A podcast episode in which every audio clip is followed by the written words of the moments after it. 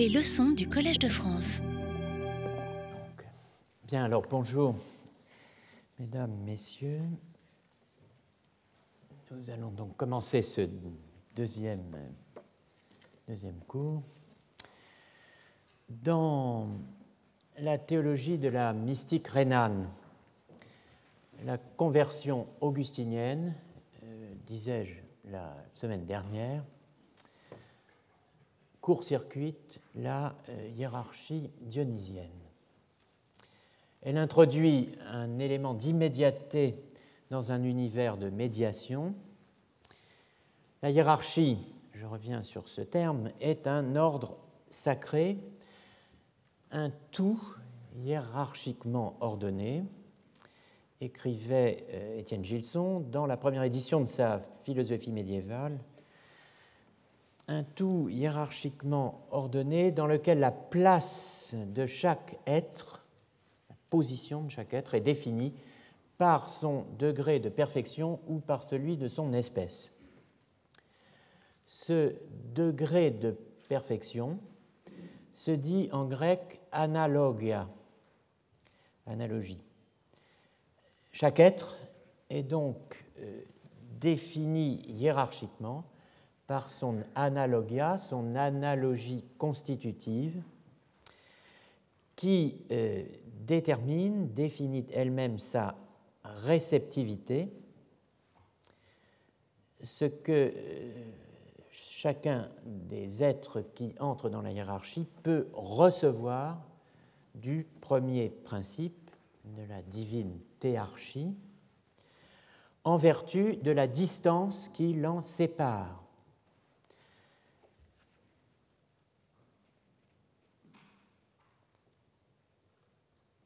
Premier principe, théarchie, d'où euh, chaque être procède et à quoi chaque être revient.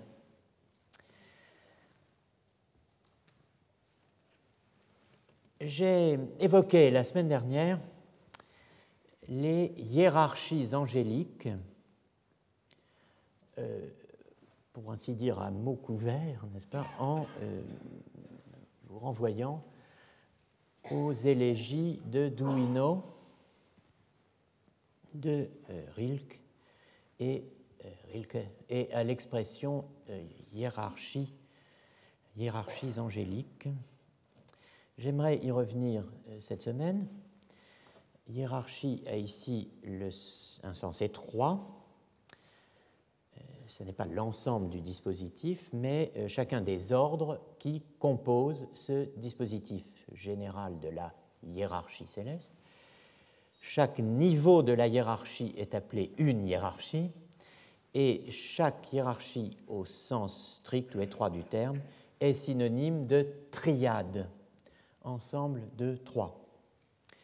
Donc je vais euh, revenir sur ces hiérarchies euh, des anges dont parlait Rilke et euh, en fait plus exactement sur ce qu'il appelle Engelordnungen, les ordres angéliques, ordre correspondant au terme grec taxis, que vous retrouvez dans taxinomie, hein, euh, le terme grec taxis, qui est le terme dionysien par excellence.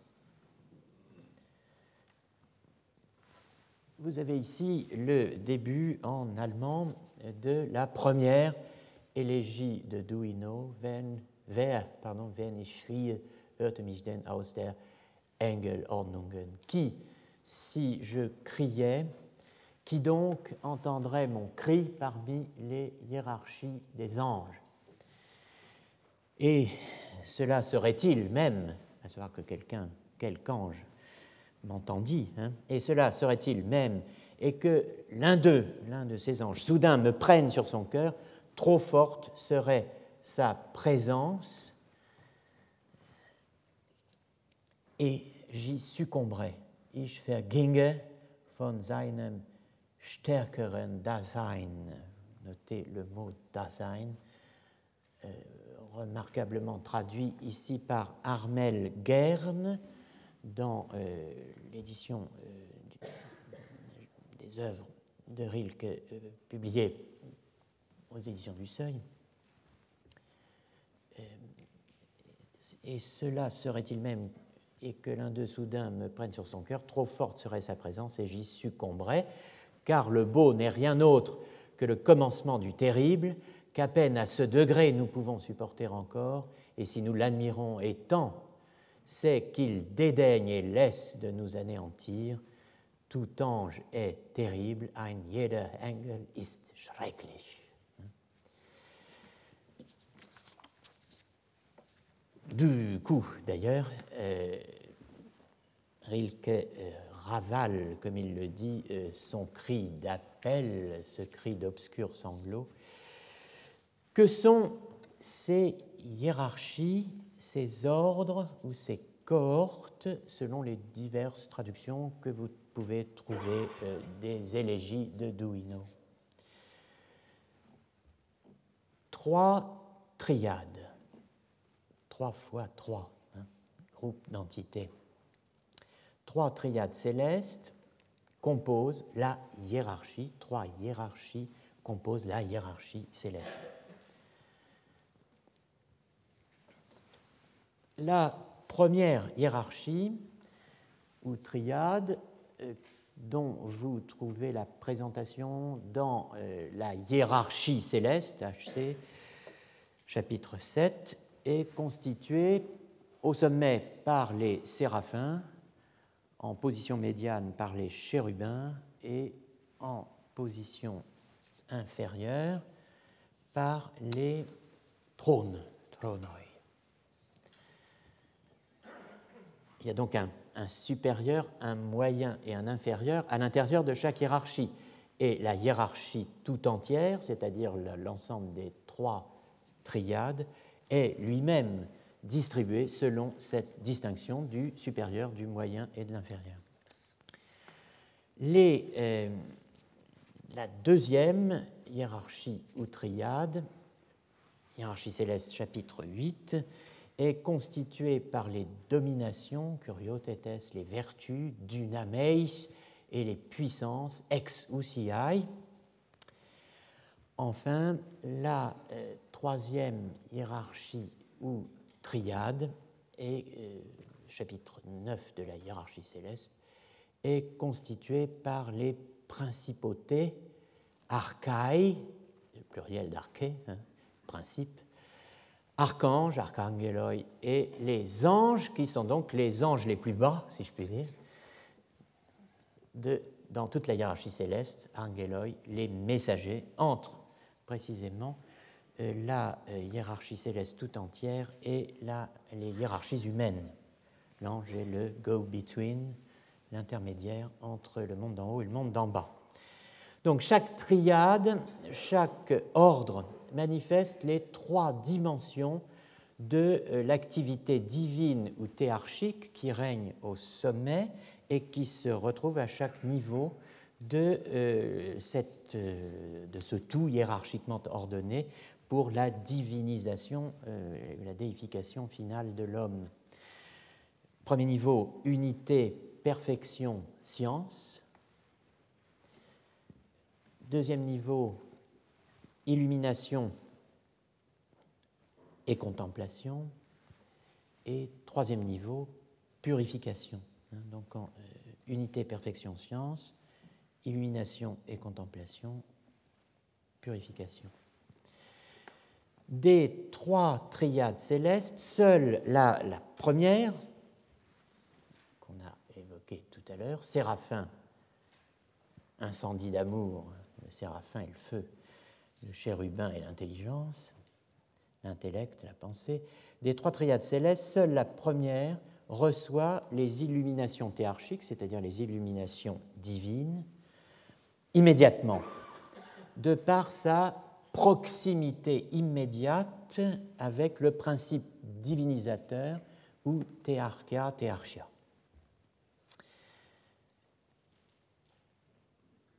Sans intermédiaire, donc. Hein. Les deuxième et troisième triades, domination, vertu, puissance et principauté, archanges et anges, reçoivent l'illumination de manière médiate, médiatisée, et évidemment avec moins d'éclat. La lumière s'occulte progressivement à mesure qu'elle descend vers nous. La dernière triade, donc, est celle qui relie l'univers des intelligences pures à celui des hiérarchies humaines. L'irruption d'Augustin dans cet univers change littéralement la donne. La loi de la hiérarchie céleste, écrit quelques siècles plus tard Thomas d'Aquin, est que les hommes reçoivent de la part des anges, reçoivent des anges. Ab angelis. Mais, euh, dit-il, ce, cela qui ou ceux qui ou ceux qui reçoivent ou reçoivent immédiatement du Verbe divin n'a pas obligatoirement, n'a pas nécessairement à recevoir par le truchement des anges. L'âme du Christ, Dieu fait homme, reçoit immédiatement du Verbe qui lui est uni. Pour Maître Eckhart, il en va de même lorsque euh, le Verbe divin naît dans l'âme humaine, dans toute âme humaine, ce qui est sa façon, à lui, d'entendre ce que j'ai appelé la conversion augustinienne. La naissance de Dieu dans l'âme, théogénésie. La naissance de Dieu dans l'âme, ou plus exactement dans ce que Maître Eckhart, je vous le rappelle donc ce dominicain du XIVe siècle, appelle Abgrund, fond sans fond, abîme, qui est euh, l'abîme de l'âme. Hein. un abîme dans et de l'âme, Abgrund der Seele. L'Abgrund étant le nom allemand de ce qu'Augustin appelait le fond secret, la cache de l'âme, abditum mentis, ce qui est retiré, soustrait, caché, abditum, en allemand Abgrund. Qu'est-ce à dire? Rien de moins que ceci, à savoir que l'homme peut s'élever, selon Maître Eckhart, au-dessus de l'ange. L'ange est fixé à son rang hiérarchique, parce qu'il a, euh, l'homme, une capacité que n'a pas l'ange, l'homme peut s'élever au-dessus de tout ange. Quelle est cette capacité? Eh bien, c'est la capacité de s'ouvrir au don au-delà de toute réceptivité définie par une position dans la hiérarchie céleste, définie par une analogia, par une mesure, par un une, capacité, littéralement, comme on dit euh, quand on parle de la capacité d'un réceptacle ou d'un récipient. L'homme a une surcapacité par rapport à l'ange, parce que l'homme est en quelque sorte sans place. Cette surcapacité, elle est ce qu'Eckhart appelle la libre vacuité. Libre vacuité, le vide libre, le libre vide dont quelques synonymes sont l'anéantissement ou le néant. Je reprends donc, par sa capacité d'anéantissement, de néantisation, l'homme qui fait advenir d'une certaine manière le néant hein, dépasse l'ange. Il dépasse toute médiation, il dépasse tout intermédiaire, tout médiateur créé. De ce fait, euh, ayant fondé sa cause, si je puis dire, sur rien, le retour de l'homme se fait immédiatement à Dieu et en Dieu, et dit en a un Augenblick, dans un instant, dans un Peu de textes évoquent avec plus de force le dépassement de ce qu'on appelle la justification par les œuvres en théologie et ce qu'on pourrait appeler la subversion de l'ordre hiérarchique que le sermon numéro 1, le sermon allemand, la Predigt numéro 1, la première Predigt, premier sermon allemand de Meister Eckhart, consacré à Matthieu 21, 12, bien connu, Jésus entra dans le temple et chassa ceux qui achetaient et vendaient. Hein, c'est l'épisode des marchands du temple. Le temple n'est pas une boutique, n'est-ce pas, puisque c'est l'âme humaine ici, selon Eckhart, et il commente quand donc ce temple, autrement dit l'âme humaine, est ainsi vidé, ledig wird, ledig wird, ceci est du Mittelhochdeutsch, hein, du moyen au allemand. Quand ce temple est vidé, j'ai mis entre crochets euh, une traduction alternative qui est libéré, n'est-ce pas? Puisque ledig en allemand signifie aussi bien libre que vide je peux dire, est-ce que cette place est libre? Oui, puisqu'elle est vide. On peut donc l'occuper. Hein. donc, quand euh, donc, ce temple est ainsi vidé de, de tous les obstacles, de tout ce qui fait obstacle. Qu'est-ce qui fait obstacle? La propriété et la méconnaissance. Qu'est-ce que la propriété? En allemand Deutsch, das ist Eigenschaft les lecteurs de Mousil euh, auront l'oreille, voire les deux, ce qui sera un spectacle remarquable pour moi, qui se dresseront euh, en même temps, euh, Eigenschaft, et Unbekanntheit, l'ignorance, la méconnaissance. Quand donc le temple, l'âme, est ainsi vidée, libérée de tous les obstacles, comme le sont la propriété et la méconnaissance, ce temple apparaît, se manifeste devient phénomène, se laisse voir sous une telle forme, c'est-à-dire avec une telle beauté, il pas d'une telle beauté, il brille d'une lumière si pure et si claire au-dessus de tout ce que Dieu a créé,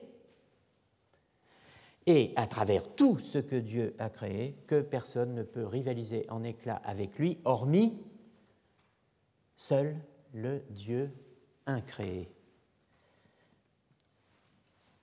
Der ungeschaffene Gott alleine.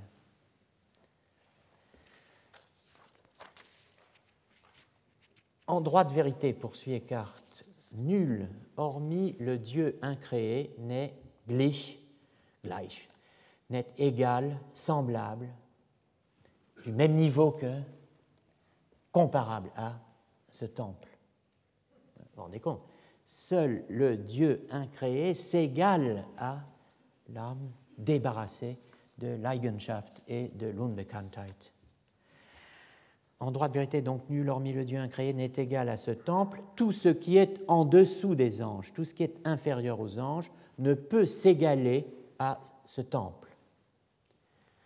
Alles das unter den Engel ist, das glichet sich diesem Tempel nicht, nicht. Hein, on reconnaît un tour que Eckhart apprécie particulièrement, qui est la double négation, qui reviendra fréquemment sous sa plume. C'est une autre histoire. Tout ce qui est inférieur aux anges ne peut en rien s'égaler à ce temple. Même les anges, les plus élevés, n'égalent qu'en certains points ce temple qu'est l'âme noble et pas en tous.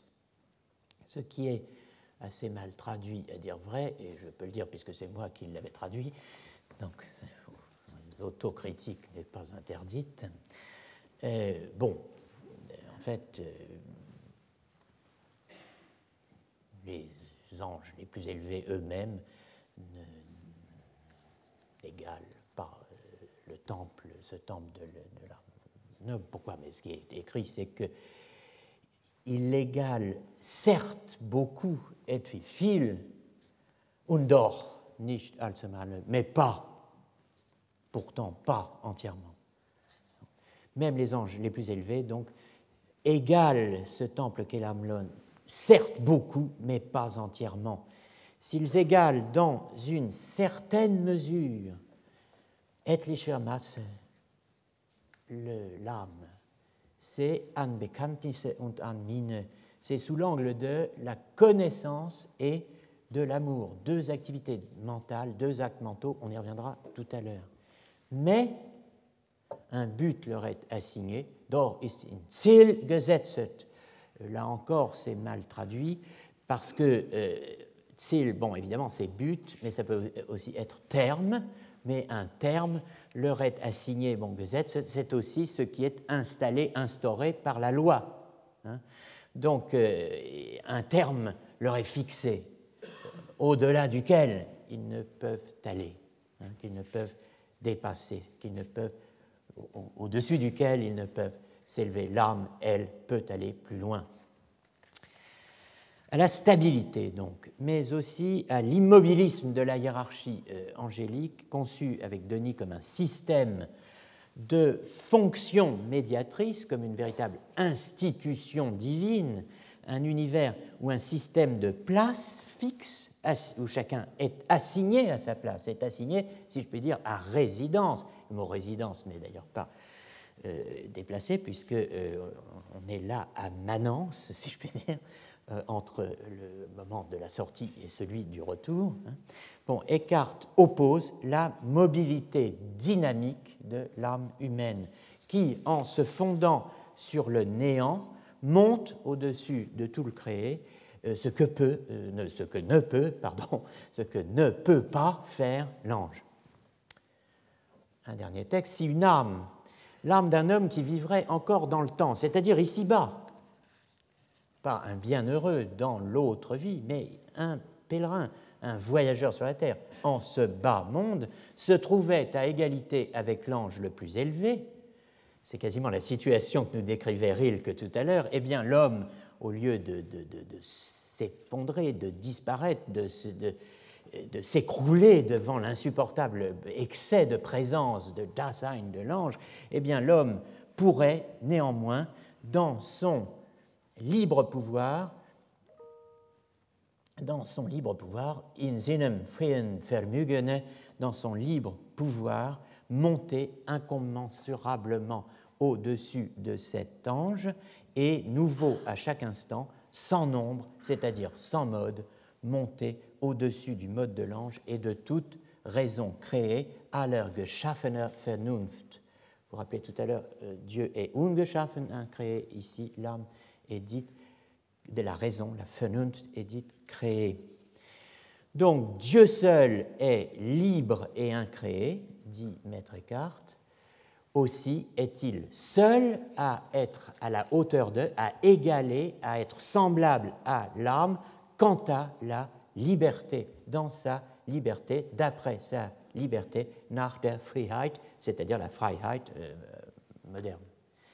S'il n'égale pas l'âme du point de vue de l'état incréé, Wungeschaffenheit, ben c'est précisément parce que l'âme est créée.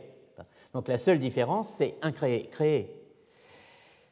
L'âme humaine, l'homme est capable du néant.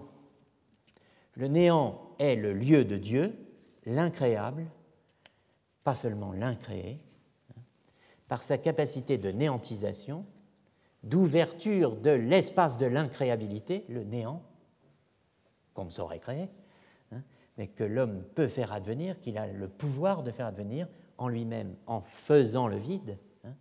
L'homme, euh, ce vide dont la nature a horreur, euh, euh, l'âme humaine dépasse l'ange. C'est ce que Angelus Silesius, l'ange de Silésie, appellera par la suite la surangélicité. Reprenons la phrase Descartes, l'homme pourrait, dans son libre pouvoir, monter incommensurablement au-dessus de l'ange. Qu'est-ce que cela nous dit? Cela nous dit que c'est dans la liberté que l'homme dépasse l'ange. Cette apologie de la liberté, il faudra vous en souvenir si un jour vous ouvrez un livre de Schelling, bon, mais euh, pour le moment, euh, ce n'est pas le cas nous en sommes au Moyen Âge, c'est dans la liberté donc elle-même que l'homme dépasse l'ange. Liberté et vacuité, je le disais, sont liées en allemand, en ancien allemand, en moyen haut allemand, et euh, c'est une parole mystique, pas? Mais euh, ne croyez pas que tous les mystiques s'accordent sur le fait de dire des bêtises sur ce dont on ne peut parler. Pas? Euh, le disciple de Reusbruck, Jan van Leuven, Jean de Louvain, donc un flamand, a écrit un traité contre la fausse vacuité de Maître Eckhart. Donc il y a des débats, des discussions argumentines au sein même de la tradition dite rhéno-flamande. Eckhart avait écrit sur la vraie vacuité, le vrai vide, c'est le titre de beaucoup euh, de. Enfin, c'est le thème, disons plutôt, de beaucoup de ces sermons. Réponse de Jan van Leuven, euh, un traité contre la fausse vacuité. En tout cas, le thème de la transcendance de la liberté humaine par rapport à l'ange est repris par un ange humain, n'est-ce pas? À savoir Angelus Silesius, celui qu'on appelle l'ange de Silésie, l'ange silésien, qui n'est autre que Johannes Scheffler, Angelus Silesius, 1624-1677, ce qui fait de cet auteur allemand baroque de Silésie, qui est un des maîtres de la poésie religieuse allemande et de la poésie tout court d'ailleurs, euh, Johannes Scheffler, un, contemporain exact de Spinoza. 1624-1677, euh, Spinoza est mort aussi en 1677, euh, il est né un peu après en 1632, n'est-ce pas Mais bon, c'est un contemporain exact de Spinoza. bien sûr, Johannes Scheffler, tout le monde le connaît, parce qu'il est l'auteur du distique de la rose, que vous avez ici, die Rose ist unten. Warum? Sie blüht, weil sie blüht. Sie acht nicht ihr selbst, fragt nicht, ob man sie sieht. La rose est sans pourquoi. Elle fleurit parce qu'elle fleurit. Sie acht nicht selbst. Elle ne prête pas attention à elle-même. Elle n'a cure d'elle-même. Elle, euh, euh, n'est-ce pas Je pense que la thématique de l'attention est intéressante. Hein. Elle n'a pas d'attention pour elle-même. Et, euh, parallèlement, et je puis dire dans, le prolongement, n'est pas, pas plus qu'elle n'a d'attention pour elle-même, elle ne désire que qui que ce soit en est pour elle, n'est-ce pas? Sie euh, fragt nicht, ob man sie sieht. Elle ne, elle ne demande pas si on la voit, littéralement. Elle n'a souci d'être vue. Sie art nicht, ihr selbst fragt nicht, ob man sie sieht. Sie blüht, weil sie blüht. Bon, euh, ce texte, enfin ce beau poème, comme vous savez, a été commenté abondamment, surabondamment euh, dans l'histoire de la littérature, et notamment par Heidegger dans Vom Wesen des Grundes, dans son texte sur le principe de raison, qui est consacré à Leibniz et au principe de raison suffisante de Leibniz, euh, qui assure que rien n'est sans raison. et Leibniz lui-même avait attiré l'attention sur le distique de Scheffler et de Angelus Silesius. Donc tout se tient. Par ailleurs, il va de soi que le distique de la rose est très important pour l'histoire du souci de soi. Hein, parole très foucaldienne, Sie art nicht ihr selbst, elle ne prête pas cette rose attention à elle-même. Donc c'est important pour l'histoire du souci de soi euh, que de euh, méditer euh, ce texte et sa tradition interprétative le thème de la transcendance de l'homme par rapport à l'ange dans la liberté se retrouve dans la notion silésienne de surangélicité.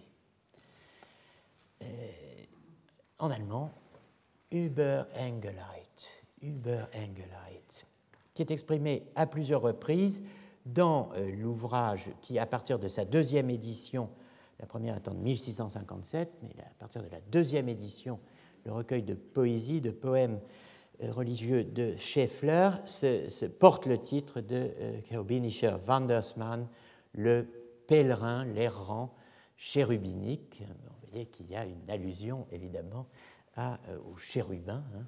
C'est par le chérubin de l'âme, c'est-à-dire l'intellect, que euh, l'homme a le pouvoir de s'unir à Dieu. Keobinischer Wandersmann quelques exemples. Euh, du sollt das höchste sein, tu dois être le plus élevé, le plus haut. Die Welt ist eitel nichts, le monde n'est que néant. Die Engel sind gemein, les anges sont communs. Drum soll ich Gott und Mensch in Christo Jesu sein. Aussi dois-je être et Dieu et l'homme dans le Christ Jésus. Wandersmann 2,23 In Christo kommt man hoch. En Christ, on monte haut, on parvient haut, on arrive haut. Weil mein Erlöser hat die Engel überstiegen, so kann, wo ich will, nur will, auf, auch ich sie überfliegen. euh, puisque mon Rédempteur a dépassé les anges, je puis, lorsque je veux monter au-dessus d'eux, comme le dit la traduction au biais, mais bon, évidemment, c'est m'élever au-dessus d'eux d'un coup d'aile, n'est-ce pas? Je peux voler au-dessus de l'ange le plus élevé. Enfin, was Menschheit ist, ce qu'est l'humanité. Fragst du, was Menschheit sei? Ich sage dir bereit, es ist mit einem Wort die Überengelheit. Tu me demandes ce qu'est l'humanité, je te le dis immédiatement, je te réponds de suite, bereit. Es ist mit einem Wort die Überengelheit. C'est en un mot, un seul. Là, en français, surangélicité n'est peut-être pas très beau, je ne sais pas, mais euh, je ne sais pas si Überengelheit l'était tellement plus en allemand. Mais bon, enfin, en tout cas, c'est donc dans, euh, euh, dans ces poésies que vous trouvez la reprise donc à l'âge baroque de, du thème écartien de, du dépassement de la condition angélique par l'homme qui, se fondant librement sur le néant, euh, s'élève d'un coup d'aile au-dessus de, euh, de euh, tout ce qui est créé, assigné à une place dans l'univers hiérarchique. La surangélicité, cette Überengelheit, est indispensable à la redéfinition écartienne et bien sûr silésienne de l'humilité. Voilà ce que signifie le court-circuit de la hiérarchie que j'évoquais la semaine dernière et ce qui vaut pour l'ange le plus élevé, ce qui vaut pour la hiérarchie céleste, vaut a fortiori pour la hiérarchie ecclésiastique. La subversion de l'ordre d'en haut, euh, je ne dirais pas appel, mais en tout cas rend possible celle de l'ordre d'en bas. Résumons. Dans l'ordre hiérarchique tel que le formulent les théologiens du Moyen Âge tardif, à commencer par les théologiens engagés dans la querelle du pape et de l'empereur, ou du pape et du roi de France, du pape Benoît Caetani, euh, Boniface VIII, et du roi de France, Philippe le Bel. Euh, chez ces théologiens comme Gilles de Rome, euh, l'auteur du De Ecclesiastica Potestate, le supérieur peut atteindre directement l'inférieur. Il peut, ce supérieur, à savoir Dieu, faire par lui-même, de par ça, ou au moyen de ce qu'on appelle à l'époque sa puissance absolue, potentia absoluta, la puissance absolue. Il peut faire directement de puissance absolue tout ce qu'il fait habituellement par un autre, par l'intermédiaire d'un autre ou d'une série d'intermédiaires de puissance ordonnée par sa puissance ordonnée. Il y a deux puissances de Dieu, la puissance absolue, la puissance ordonnée, l'une qui s'exerce quand il le veut, où il le veut, sans intermédiaire, et l'autre qui s'exerce habituellement à travers la chaîne de médiation qui, le, qui lie euh, le monde d'en haut au monde d'en bas. Dieu peut donc faire, quand il le veut, tout ce qu'il fait habituellement par une série d'intermédiaires, il peut le faire directement. En revanche, l'inférieur ne peut atteindre directement que le supérieur qui lui est immédiatement supérieur dans la hiérarchie. Il y a donc une dissymétrie fondamentale, radicale dans l'ordre hiérarchique. Prise dans le sens ascendant de bas en haut, la relation hiérarchique entre le moins élevé et le plus élevé comporte toujours une distance. Prise dans le sens descendant, de haut en bas, et à quelque niveau que euh, cette relation de pouvoir hiérarchique se porte ou se termine, à quelque niveau de la hiérarchie qu'elle se fixe, provisoirement, cette distance est abolie. Donc la même structure, si vous montez, euh, comporte une distance, s'il descend, n'en comporte pas. C'est cette dissymétrie-là que la conversion abolit l'univers hiérarchique tout entier est un lieu de médiation. Les hiérarchies angéliques sont des médiations. Les structures ecclésiales sont des médiations. Les sacrements, signes sacrés, sont des médiations. Appliquée à cet univers-là, la conversion augustinienne, telle que l'interprètent les Rénans, au premier plan desquels Meister Eckhart, rétablit une sorte d'équilibre dans l'immédiateté. La conversion est immédiate, je le disais la semaine dernière. Eckhart l'appelle une percée, ein Durchbruch, une percée. Cette percée s'accomplit en chacun par ce qu'il appelle le dépouillement des images, le dépouillement des formes, le dépouillement des représentations. Par l'Entbildung, c'est un beau mot, Entbildung,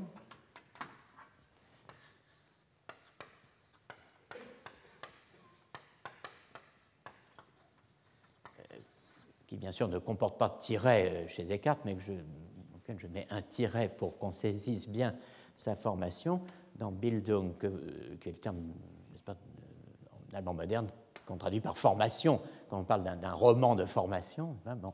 Mais Bildung, forme, formation, vous pourriez dire transformation. Bon, ici, c'est quelque chose qui n'existe pas en français. on ne va pas dire déformation. On devrait, on pourrait, mais bon, ça n'est c'est trop équivoque. Mais Bildbildung, c'est aussi euh, euh, l'image, Bild. Hein. Donc, euh, les, malheureux qui ont dû traduire en latin certaines phrases de Maître Eckhart pour que son procès puisse avoir lieu, son procès d'inquisition puisse avoir lieu, et se faisait en latin, évidemment pas en Mittelhochdeutsch, d'autant que le dénouement s'en fait en Avignon. bon, moins d'un super spectacle à la vignonnaise au Moyen Âge, bon, euh, on, ne parlait pas allemand euh, dans, la cour des papes, euh, donc même pour une mise en scène colonaise, ah, là-bas dans le Midi. Donc non, Entbildung, on va essayer des imaginari, retirer, et puis bon, imaginer denudari. C'est pourquoi j'ai parlé de dépouiller du côté de l'image, hein, retirer les images. Donc, dépouillement des images, des formes, des représentations, Entbildung, suppression de toute image, de tout médium créé. Comment? Par l'anéantissement. Qu'est-ce à dire? Par le détachement. Abgeschiedenheit, qui est le nom allemand de ce qu'on appelle en français l'abstraction, j'y reviendrai. Le délaissement, Gelassenheit, par donc le détachement, le délaissement de toute chose et d'elle-même, l'âme retourne immédiatement en Dieu, puissamment, dit Eckhart, sans intermédiaire. Elle retourne dans son premier principe, in ihr erst Beginn, dit euh, le sermon allemand numéro 1. Euh, in ihr erste Beginn, euh, en, allemand moderne, on traduit in ihren ersten Ursprung, dans son origine, Beginn, la traduction littérale de commencement. Le commencement, c'est le principe, et le principe, eh bien, c'est le principe que vous trouvez euh, dans euh, la Vulgate, in principio, au commencement. Dieu créa le ciel et la terre, hein, et au commencement euh, était le Verbe.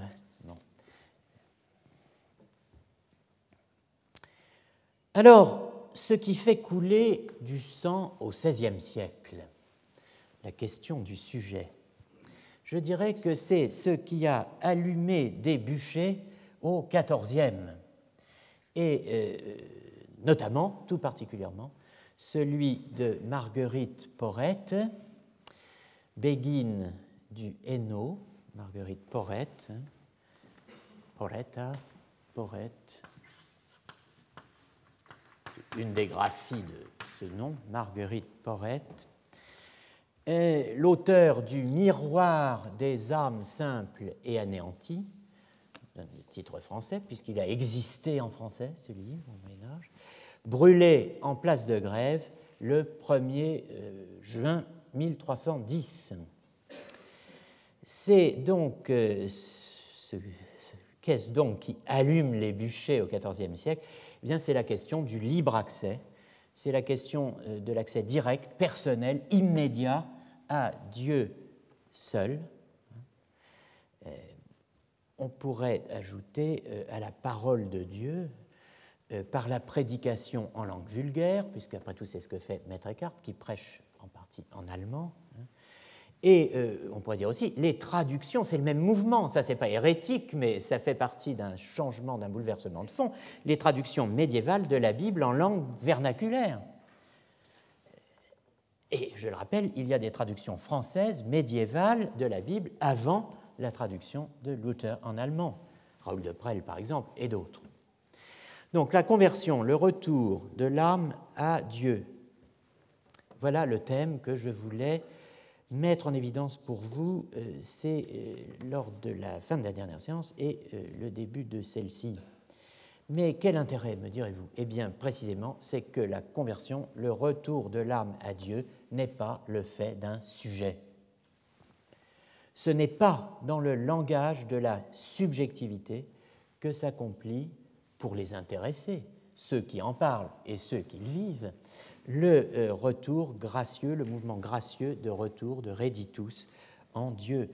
Le langage dans lequel cette expérience se dit, c'est le langage de la désappropriation, le langage de l'intériorisation, le langage de la déqualification, la version écartienne de la grandeur d'âme, ce qu'il appelle l'agrandissement de l'âme, dans le sermon 81, sermon allemand 81, consiste dans une, une libération, une évacuation, un anéantissement qui, dit-il, élève l'homme au-dessus de tout le créé.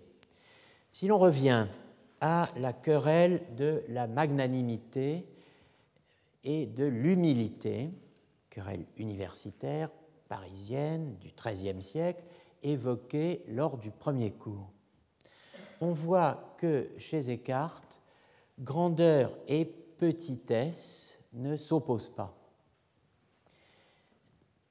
Comme le montre une image à laquelle Eckhart revient souvent, qu'il utilise à plusieurs reprises, à savoir la projection géométrique d'une sphère sur un plan, sur une surface plane. Eh bien, euh, l'humilité, ce qu'il y a de plus bas, et la grandeur, ce qu'il y a de plus haut, coïncident, le haut et le bas, le bas et le haut coïncident, ils coïncident où? Au centre de la surface plane sur laquelle, par une sorte de projection orthographique polaire avec le point de vue à l'infini, on a abaissé la sphère sur un plan. L'abaissement d'une sphère sur un plan, ça devient un cercle avec un centre au milieu, où le haut et le bas de la sphère se sont rejoints. Donc, euh, exemple dans la projection de la sphère sur un plan, écrit Eckhart, le pôle et le centre ne font qu'un. Le pôle et le centre ne font qu'un. La polarité et la centralité ne font plus qu'un.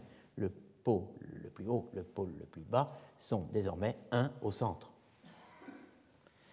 Magnanimité et humilité écartienne donc ne diffèrent pas comme le haut et le bas, mais comme le pôle et le centre. C'est-à-dire c'est un mode de différence dans l'identité, d'identité dans la différence. Cette image illustre un thème dont vous imaginez bien euh, qu'il est fondamentalement ou foncièrement christologique.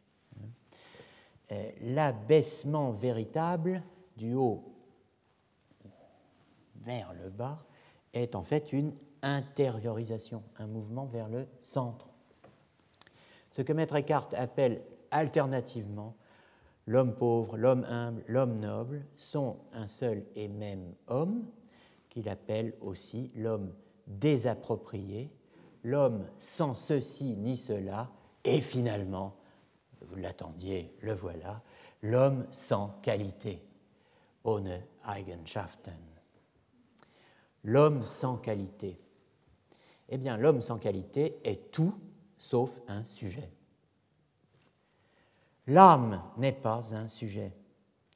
Ces thèmes qui peuvent euh, dérouter par leur apparent mysticisme, correspondent en fait à un théorème philosophique fondamental et théologique fondamental de la théorie augustinienne de l'âme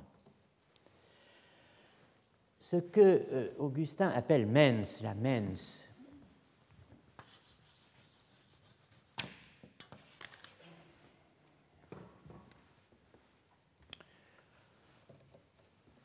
L'esprit n'est pas un sujet sur lequel surviendraient, comme autant d'accidents, mémoire, intelligence et volonté. Le De Trinitate, la Trinité, hein, livre 9, chapitre 4, le dit en toutes lettres. Noticia, la connaissance, noticia.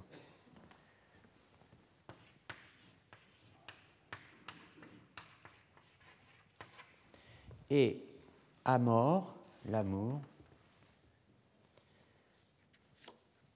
Vous connaissez les deux expressions qu'utilisait euh, Eckhart dans son sermon tout à l'heure, Bekanntnis et et mine. Donc, connaissance et amour sont dans l'âme non tanquam in subjecto, pas comme dans un sujet. Ils sont dans l'âme, pas comme dans un sujet. Donc, ils n'y sont pas subjectivement, pas comme dans un sujet. Qu'est-ce que ça veut dire? Ça veut dire très précisément, ça tient en une phrase. L'immanence psychique n'est pas l'inhérence physique les grands bouleversements philosophiques s'introduisent parfois par des petites phrases comme ça. Bon, eh bien, cette petite phrase, euh, elle n'est pas de moi, elle est de Franz Brentano, un philosophe autrichien du XIXe siècle, mais elle me paraît caractériser le plus parfaitement ce que dit Eckhart quand il dit que l'amour et la connaissance, deux activités mentales, deux actes mentaux, deux états mentaux, ne sont pas dans la mens, comme dans un sujet. Autrement dit, ils n'y sont pas subjectivement. Face à l'énoncé de Foucault, la question du sujet a fait couler plus de sang au XVIe siècle, et elle en a fait couler, mais de quoi parle-t-on?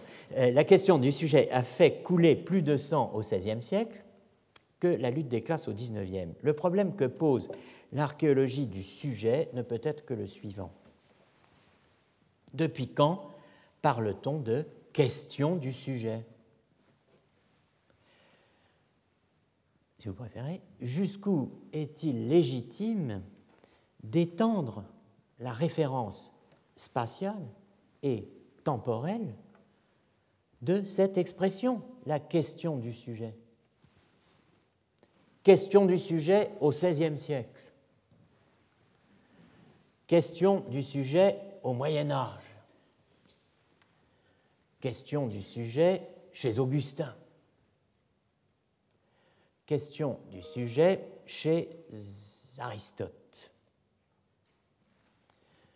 Peut-on employer ces expressions en leur donnant la même signification?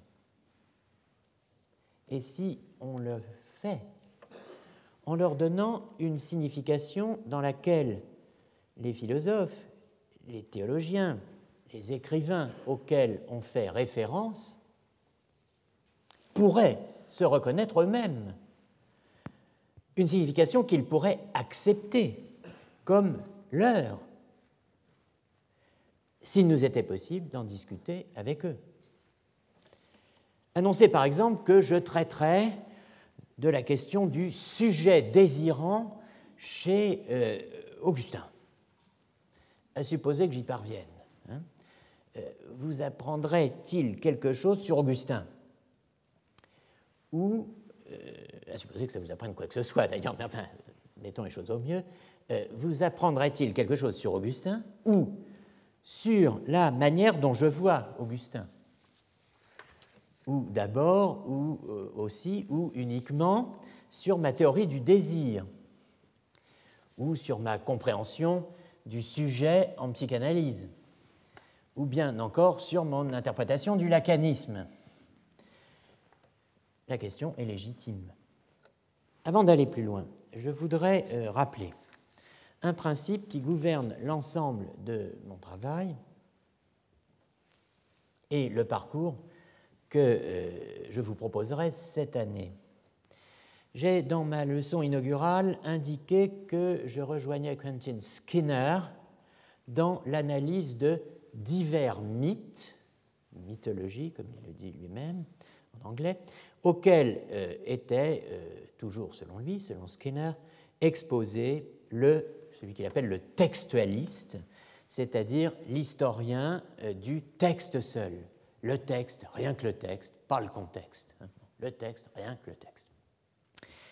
Alors, j'avais évoqué quatre mythes le mythe des doctrines, le mythe de ce qu'il appelle la prolepsis, la prolepse, le mythe de la cohérence et le mythe de l'influence.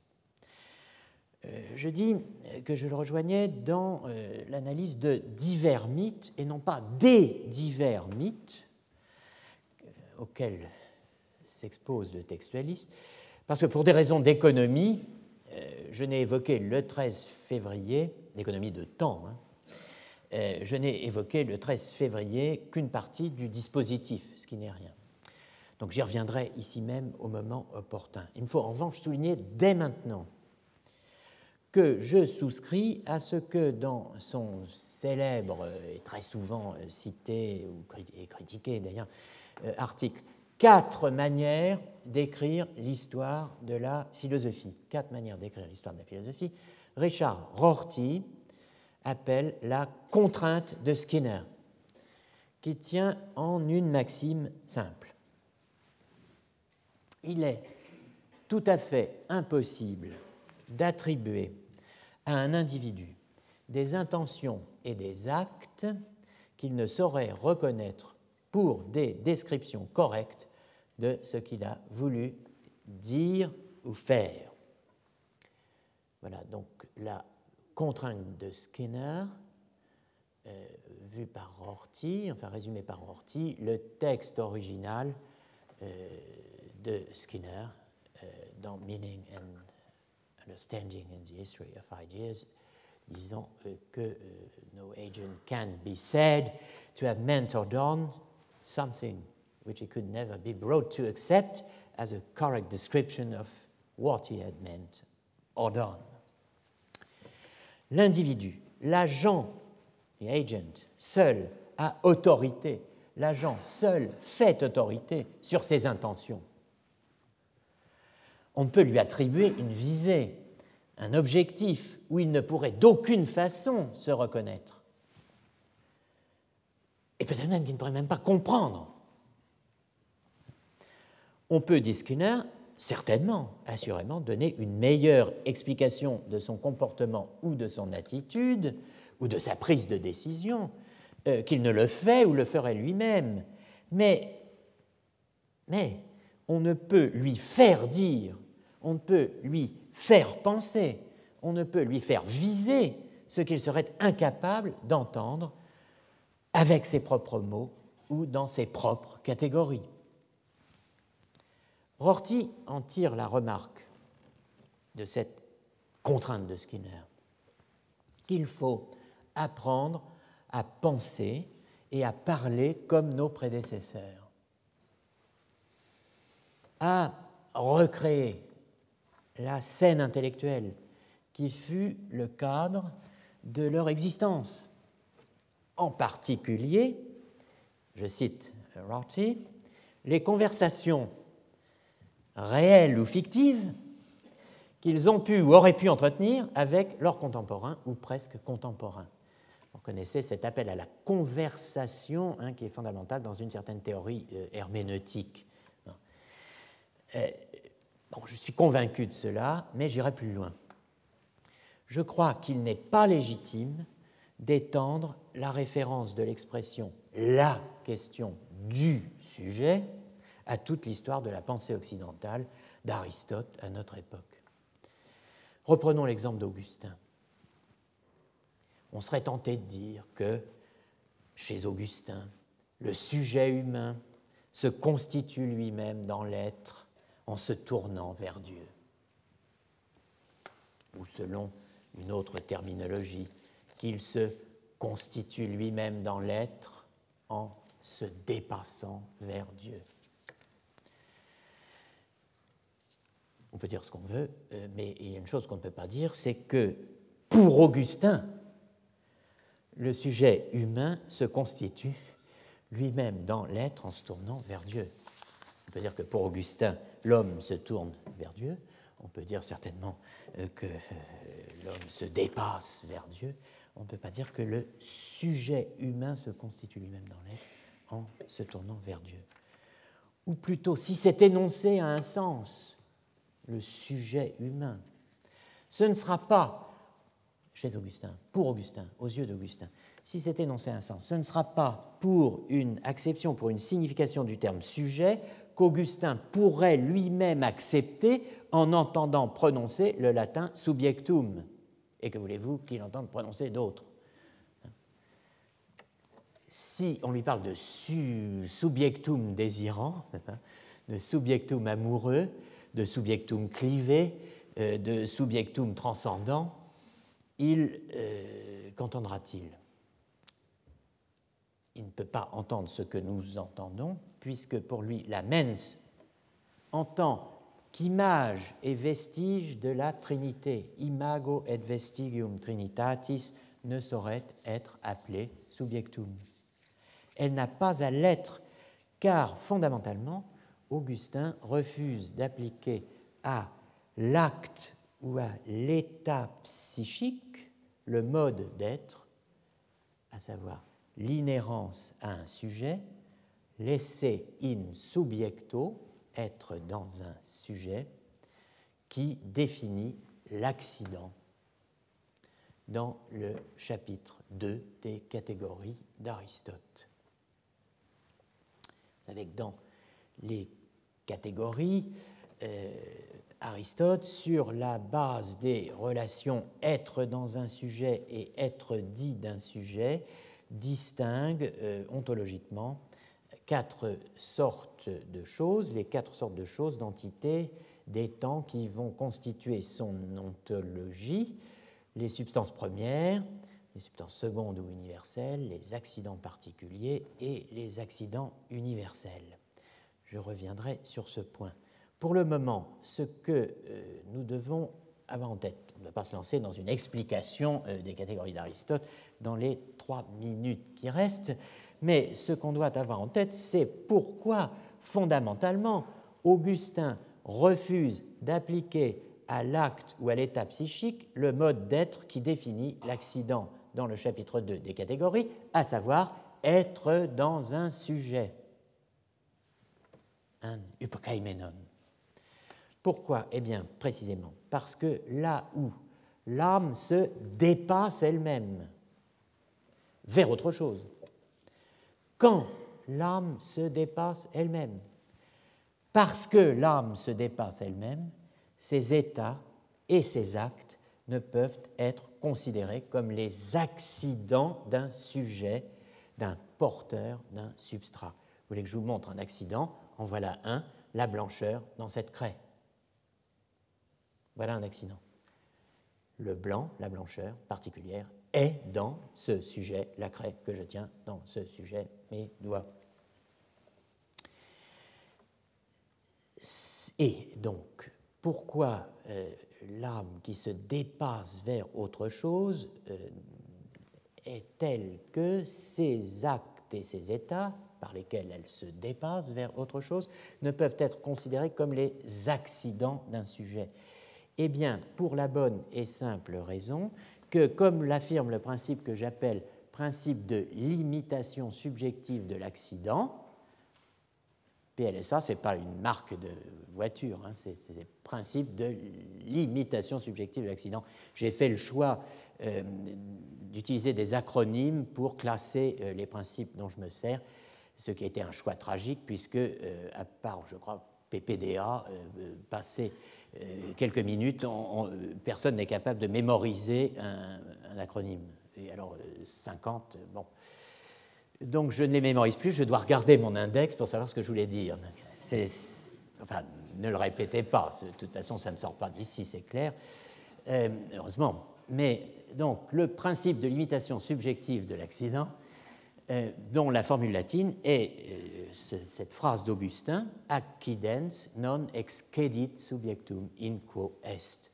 L'accident ne peut transcender, dépasser, excéder, outrepasser les limites, dirais-je, de son sujet d'inhérence. C'est une traduction que je vous propose, évidemment, ce n'est pas euh, littéral.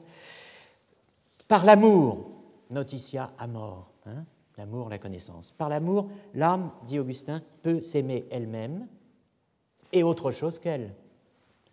Par la connaissance, elle peut se connaître elle-même et autre chose qu'elle.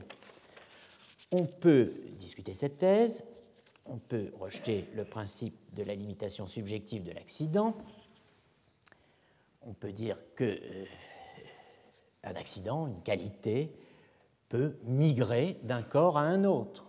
Il y a des gens qui le soutiennent. L'odeur d'une pomme passe et reste euh, quelque temps dans la main qui l'a tenue. Les commentateurs néoplatoniciens des catégories d'Aristote ont discuté longuement ce problème, le problème qu'on appelle euh, en histoire de la philosophie le, problème de la migration des qualités ou de la migration des accidents. Ils ont multiplié les exemples et euh, les théories explicatives pour les exemples. La fragrance de la pomme, qui est dans le sujet 1, euh, par exemple dans ma main, et que je passe à, mon voisin, et bon, là, euh, cette fragrance reste dans ma main, mais elle euh, va euh, passer dans quelque chose de la fragrance de la pomme va passer dans la main de mon voisin. Mais la fragrance était au départ dans la pomme. Donc voilà un exemple de passage d'un accident de la pomme à ma main. Puis a une autre main. La douceur du miel passe dans l'hydromel. L'odeur de l'ail passe dans la laine.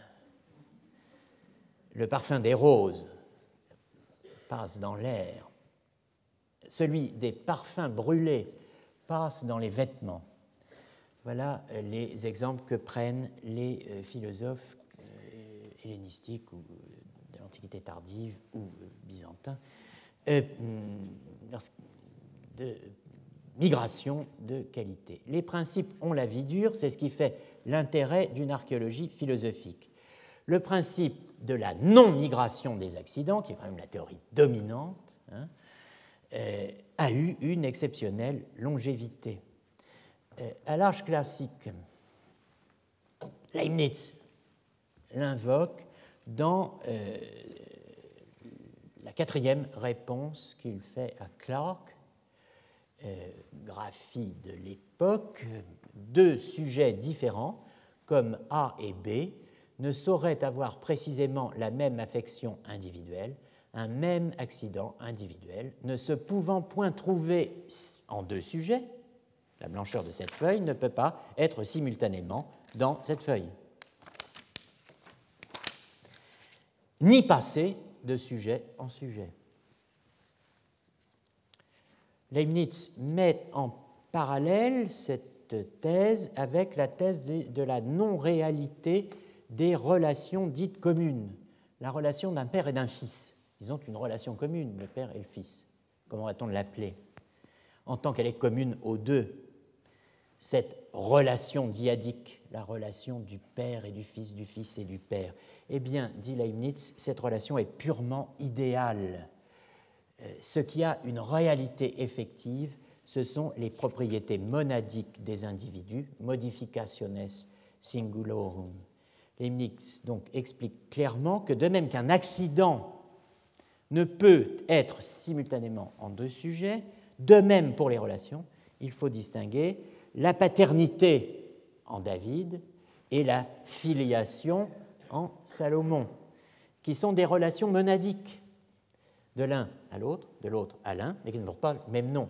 La relation commune aux deux n'est qu'une chose purement mentale, rem mere mentalem, ayant pour fondement réel, cuius fundamentum sint, les modifications, c'est-à-dire les modes des singuliers. Le principe est si populaire, et je terminerai là-dessus, qu'il est encore mentionné dans une page étonnante des fiancés.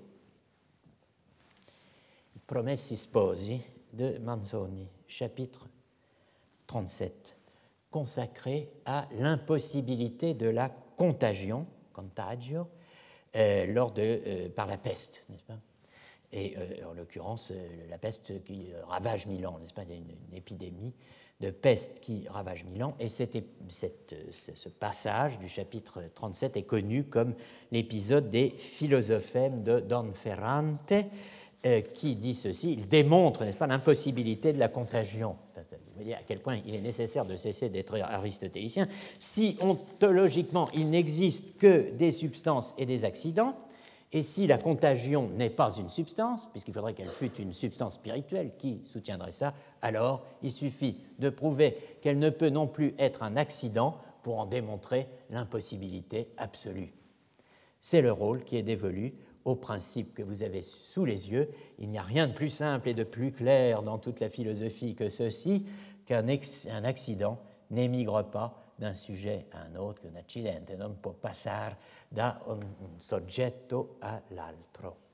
Donc, en conclusion, on peut dire que pour Augustin, euh, l'homme peut certainement se tourner vers Dieu, mais qu'on ne peut dire que chez lui et pour lui, le sujet se constitue lui-même dans l'être en se tournant vers Dieu ou en se dépassant vers lui, car l'âme n'est pas un sujet porteur d'accident, l'âme n'est pas un sujet dont les actes mentaux, les états mentaux seraient comme des accidents dans un morceau de craie, comme euh, l'odeur ou le parfum d'une rose dans une rose, puis dans l'air.